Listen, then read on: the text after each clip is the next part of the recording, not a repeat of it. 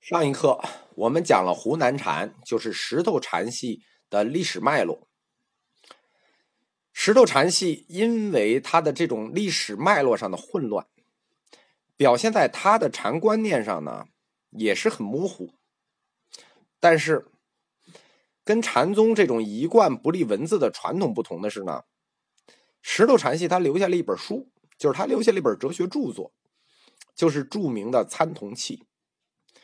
参参与的参，参而同气。顾名思义，是什么呢？就是提倡调和。这个参就是参禅或者参玄。其实参玄这个词就是从参同气这个时候开始提出来的。石头西迁所写的这本《参同契》的全文呢，并不大，但是一般我们把它视为石头禅的理论基石。后代对这本书的注解很多，影响很大，流传至今。今天也有人在注这本书。这本书虽然全文不长，但是他提的概念还是比较复杂的。我们呢，直接就展开这本书的最后的哲学结论。可以说，《参同记》所说的石头禅系的哲学结论要点呢，有三个。第一点。叫理的客体化，第二点叫理的变在化，第三点，它定义了一个新概念，叫灵智。那么，我们从第一点开始讲，就是理的客体化。什么叫理的客体化呢？就是以往心和智这些词都是理这个字的别号，但是参同契提出来，理它不能只是心或智的别号。这种仅有主观的属性，它还要有客观的属性。理要变成什么呢？变成被认识和被参悟的对象。因此，参禅或者说禅的功用，就不再是单纯的向心的这种静态回归。向心的静态回归，这是谁呢？这不是洪州禅吗？他反对，他说这种单纯的静态回归不行，他要求对理进行把握和运用。实际上，这个理的这种客体化是有针对所指的，针对的就是洪州禅的这种向心回归的禅观，他要求去把握和运用理。第二点叫理的变在化，理呢也不限于为一切众生所有，它要同时存在于五五音之中，在五音之中呢，特别是色音中。什么意思？就是理要存在于物质里，存在于万有里，为万物之所有。那佛性作为理的同义词，那在无情中也就存在了，就是在无情物中也就存在。大家都知道，佛性就是理的同义词嘛。理如果变在了，存在于五蕴中的色音中了，那就是万物都有理了。那么无情物中就有了理。那无情物就有了佛性，那无情物有佛性就成了应有之意，这就叫理的变在性。在这一点上，它和菏泽系不同，和洪州系也不同。他把佛性再次推到了无情物身上，这很显然跟南阳慧中以及牛头净山禅一脉相承。再一次接近了哲学的最边缘是什么？哲学的最边缘就是泛神论、万物有灵论。他已经再次把佛性推到了这个边缘上。第三点就是他定义了灵智的概念，他提出来一个口号，叫“乘灵智游性海”。这个“灵”是机灵的“灵”，灵智慧；“性海”呢是这个男性、女性的“性”。这个点让人感到疑惑，什么意思呢？就是以前没有“灵智”这个词，是他定义出来的。关于“灵智”的定义，石头西迁展开了一个新的概念。为什么？以前我们说的“智”，“智”是什么？“智”就是识，就是知。那识是什么？只有六识啊。这个“灵智”到底是第几识啊？他认为“灵智”非六识。它非六识之智，就是它不来自于眼耳鼻舌身意，就是说，任何一个智应该来自于一个识，对吧？一个识对应着一个智，但是灵智它是眼耳鼻舌身意这六十之智吗？不是。他认为这个灵智是从哪儿来的呢？是通过体会真理而开发出来的。这个概念就很有意思了，就是他独立创造出了一个智，而这个智没有实之本，那变成了什么呢？它就超越了时空，无所分别。因为我们知道啊，智必须有实之本啊，它这个智超越了，它没有本，所以说这个智，我们认为在哲学上它是超越时空、无所分别的智。而石头西迁把这个无所分别的灵智定义成了般若智慧。那这个游性海是什么意思呢？这个性就是男性、女性的这个性啊，它不是指这个性性性欲的性，它指的是法性。不是我们想的，同学们现在想什么游性海啊？不是这个概念啊，它是有法性之海啊，泛指法性，而不是单纯的去指心性，对吧？那不更不是指性别啊，它已经泛指法性了。而海是什么意思呢？它实际就是一个概词，就相当于一个广袤世界的概念，性海大的意思啊。这种提法呢，就让我们想起来很早以前，就是。我们很早在东晋的时候，就是道安写过一本书，叫做《道行经序》，里头曾经提出过一种超人的想象，跟庄子很像，叫做“具真如有法性”。这个跟他这个性是一致的啊，跟他这个游性海的性是一致的，是法性，叫有法性。那能游，它肯定也很大，也是海啊。但是更有意思的是，道安在这句后面还有一句话。叫做“具逍遥游”，那只要了解国学的，马上就有感觉。这句话是从哪儿来的呢？这是从庄子《逍遥游》里来的呀。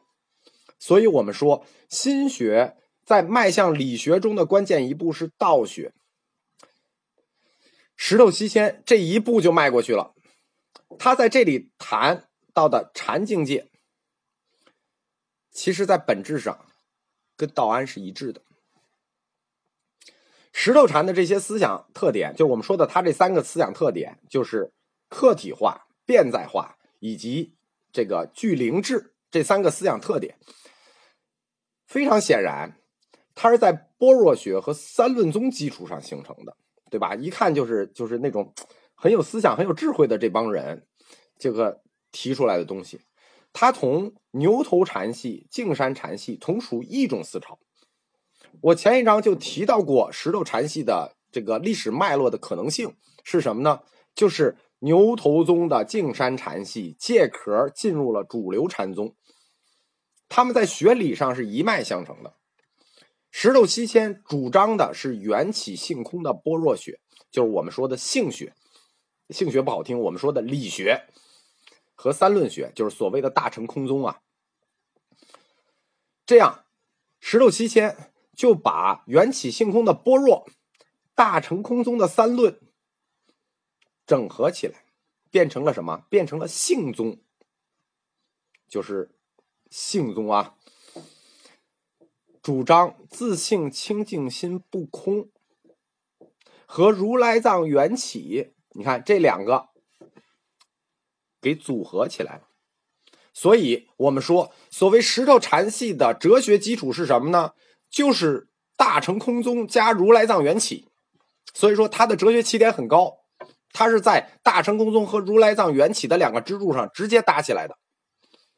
就是说，所以我们说啊，这很显然就又是我我们说的，又是牛头宗的这帮人做的。为什么这一套禅理论非常高级啊？这不是普通僧人可以写出来的，这个学养水平一看就非常的高，对吧？熟悉大乘空宗的人都是三论出身的人，就是都是牛头宗法脉的人，而如来藏缘起，这也不是一般的僧人，就是可以把这个理论发展到这个水平的。但是他竟然能把这两套理论直接组合在一起，所以我们说石头禅系，就是说作为理学派，他们在理论上是相当高级的。一般非专业的这个同志们可能不太理解这种所谓的高级。就是说，因为大乘空宗嘛，这是中观嘛，然后这个如来藏缘起这为实嘛，这个加起来中观加为实，这属于难上加难。相相当于什么呢？相当于这个印度最后的瑜伽形态发展到最后有一个叫中观瑜伽派，相当于这一套理论了。已经中唐禅宗的这种互相渗透、互相支持的两大禅系，我们就可以说到这儿就应该说讲完了。我们把参同契的哲学体系捋完了之后，就理完了。我们再回头看一下他们。马祖道一是由即心即佛出发，最后引申到什么平常心是道。那么他就是日常是付诸实践、率性而行的，可以说他在禅宗中属于标准的心学发扬者。就是他的这套理论，如果我们熟悉儒家的话，我们看后面王阳明一样嘛，即心即佛，我心光明，平常心是道。就是我们基本上可以说就是。王阳明就是他的徒孙，基本上就是从马祖道一这儿学来的。但是，我们再来看石头西迁，他也从即心即佛这个点出发。马祖道一从这个点出发，他也从这个点出发，但是他突出了心造万物。那这不就是这是唯识宗的啊？万法唯心，心造万物，并为万物之理的主张。他付诸实践之后呢，得到的就是触目是道。发展出来的就是禅宗的理学派，那这就是后来这个宋朝的理学派，就是从这个点发端的。这种从同一个点出发，就是从同一个即心即佛出发，一个到了平常心是道，一个到了触目是道。可以说，这种侧重点的差别，虽然语言上使用的非常相近，而且表现的禅观上也非常相近，实际上。为被后代的对佛理把握不深的这些学学者们所忽略，其实他们是完全不一样的。可以说，到了今天，超过百分之八十甚至百分之九十，觉得自己了解禅宗的这个学人，仍然对这两两个学派的区别把握不住。是什么呢？这里西迁石头西迁，他是唯识空观的。而道一，他要求的是什么？认识自身即真如。虽然二者在禅行上都是提倡自由放浪、不拘戒律，但在理论上是有很大差别的。所以表现在他们的起悟方式上也有差别。这因为他们的出发点一致，他们的禅行一致，但是呢，他们最终到的那个道不一致。而这中间的差别，为后代学人就是在禅修上导致很多的错误和混乱，可以说到今天为止一直在犯。能把握住这种细微差别的人很少。最后，我们再简单的讲一下这个石头禅系的这个理论基石，这个参同契吧。我们已经把它的三个哲学观点，呃，展开了。实际上，参同契他的这个哲学观，在本质上还是想表达石头本人的对本体论和认识论的一种看法。我们说过嘛，佛教作为一种哲学体系，始终在围绕着三论在运动。哪三论呢？本体论、认识论和方法论。参同契。表达的是石头西迁的前两个论述的认识，就是本体论的认识和认识论的认识。他认为一切对象都存在两种关系，一种关系叫回护，就是互相的互回护、互相照应的意思；一种关系叫不回护，就是互相不照应的意思。什么叫回护呢？就是由理的同一性体现出来的互相联系。举例说啊，颜色是不是一种抽象？那么赤橙黄绿青蓝紫，它是不是都是颜色？它们又具有同一性。虽然它们颜色呈现的不同，但是不是它们都是颜色？所以它们有同一性，它们互相联系，这个就叫回护。而第二种关系就是一切世界上一切的事物都是这两种关系啊。第二种事物关系叫不回护，就是表现个性的自助与己性。什么叫不回护呢？比如说，声音也是一种抽象，对吧？但是声音本身它没有喜怒哀乐可言，就是这个声音就是哀乐，这个声音实际上这种喜怒哀乐干什么呢？是对于听者的感受，就是关于他的己性是自助的，是自助于己性的。你能不能感到他的哀乐是自助于己性的？这个例子不是特别的精准，就是我大概的这么一个举例，大家可以去理解一下参同器的这种，就是对世界事物之间的关系的描述，就是回护与不回护之间的关系。他要求参禅的人需要从理事这组关系上，对事物的互相关系取得认识，这样才能得到真正的了悟。据此，在语言表达上。要注意的是什么？注意的是，你是指理，还是指事，还是指理事联系？就是你要分清楚，你要说的是什么事情，是理事事还是理事联系？因为有的同学在我问问问我问题的时候，我就发现这个问题了，就是你要不然就谈宗教的思想，你要不然就谈宗教的实践。什么叫宗教实践？拜佛烧香就叫宗教的实践。什么叫宗教的哲学？就是我们谈的他的认识论和方法论，但有的时候同学们就会把它混在一起，就是把宗教实践和宗教哲学混在一起。而石头西迁他在参通器里就要指出来，你在表达事物的时候一定要指清楚，你到底要指什么？你指理是指事，还是指他们之间的关系？你要指宗教哲学，还是要指宗教实践，还是要指哲学和实践之间的联系？因此，参同器他就特别提出来对禅语应用的一种艺术，他就提出来就是你怎么来去讲禅语，比如说，无论讲本还是讲末，都需汇入自家宗旨。什么意思？就是甭管你去讲这个本，就是根本心，或者讲末就讲事物啊心和物这种本末，你必须要汇到我我们我们石头禅系的宗旨里来。他就说，既要说的明白，还要有深意。什么意思呢？就是要不光是要把明白的事情说明白，还要再把能说明白的情况下往里蕴含深意。参同契的这种运用禅语的方式和这种指导思想，就成了后世写佛教故事的指导思想。我们今天每次听到佛教故事，都觉得哦，教导我们一个什么意义？教导我们什么意义？里头蕴含着什么的深意？这是什么呢？这是在参同契里就指出的方式，就是你就要把讲明白的事情里头孕育一个你的深意，但这会导致一件什么事呢？就会导致胡编这件事情。参同器它的结论是这样的，就是他对理事的关系的结论是这样的。他说这个事情呢，是就像盒子的盖子，就像一个盒的盖子一样，它要与理相合，而理呢，就像飞驰的。箭一样，它要通过势相连续、相续不断。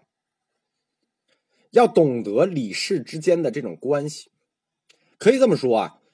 从他这个理事描述，就是我们说啊，中国不是用理事，就是用体用。他的这种理事描述，我们可以看到整个华严宗的这种佛教世界观，就是非常非常宏大理事的关系。他们着重于陈述理事之间的现实关系。仍然是把理作为普遍性的一般性的，而事作为个别性的单一性的，就是理理在上面，事在下面。理具要具有普遍性，事是个别性，这样理与事之间既有差别又有联系。所以说，石头西迁的这本参同契的思路，基本上跟华严宗理事无碍的这种思路是相衔接的。他在语言艺术，就是参通器在语言运运用上的这种技巧啊，在禅宗史上有特殊的一个地位和意义。为什么呢？因为禅宗早期参禅之风盛行的时候，我们说从安世高开始，包括中国大乘佛教一直行的是小乘禅，而小乘禅占主要地位的是什么呢？是默坐禅，就是我一个人静静的坐着。要离言语道，就别说话，您就静静的坐着，自己想自己的心，别说话。但是从参同契开始呢，这种离言语道的静坐禅就退到了次要的地位。为什么它退到了次要的地位呢？因为从这个时候开始就提倡言下辩悟，什么意思？我说完你就悟道，言下辩悟就成为了禅宗的主流。因此，运用语言的艺术就日益受到了重视。可以说到今天为止，这种重视仍然是就是在我们读书人中间仍然是非常普遍的。无论是鸡汤啊，还是这种这种这种就安慰你的这些文章，基本上都属于这一路子的。因为在中国传统哲学里啊，对于语言的应用一直有两派，就是包括我们看唐诗也好看宋词也好啊，包括看小说也好，说对语言艺术的应用在描述上有两派。一派叫什么呢？叫做言尽意派，一派叫言不尽意派。什么意思？就是一派就是我要把话给你彻底说明白了，另一派是我把话给你说一半，让你去想，叫言尽意派和言不尽意派两派。这是我们中国传统的文学上一贯应用的两派，而湖南禅系做了一种折中。我们知道。后来的临济宗，这是从洪州禅系来的嘛？洪州禅系提倡的是什么呢？当头棒喝，拳打脚踢，拳打脚踢。我们看那个马祖道一那些故事就知道，就是什么呢？他要取势辩悟。这个在前面有一章，其实我没给大家讲，因为它学理上比较复杂。就是洪州禅系如何点拨你开悟的方式。他点拨你开悟的方式叫势。什么叫势呢？就是势能的势。它就包括，比如说，呃，不，不能叫包括拳打脚踢啊。它的势是分四种的，其中有一种就是拳打脚踢、当头棒喝。洪州禅点拨学僧开悟的方式叫取势，而湖南禅是用说理的方式来让你开悟。它直接带动了后来遍及整个宋代的禅宗语录体的发展，是后来佛教故事。以佛教和佛教鸡汤这一类图书或者文章的元祖，好在是参同契这篇文章本身是比较短小的。以上讲解的呢是我个人的理解，有古文基础的同学呢可以自己拿来看一看。可能我的国学水平不够，有的地方解释的不到位，就请大家自己参悟吧。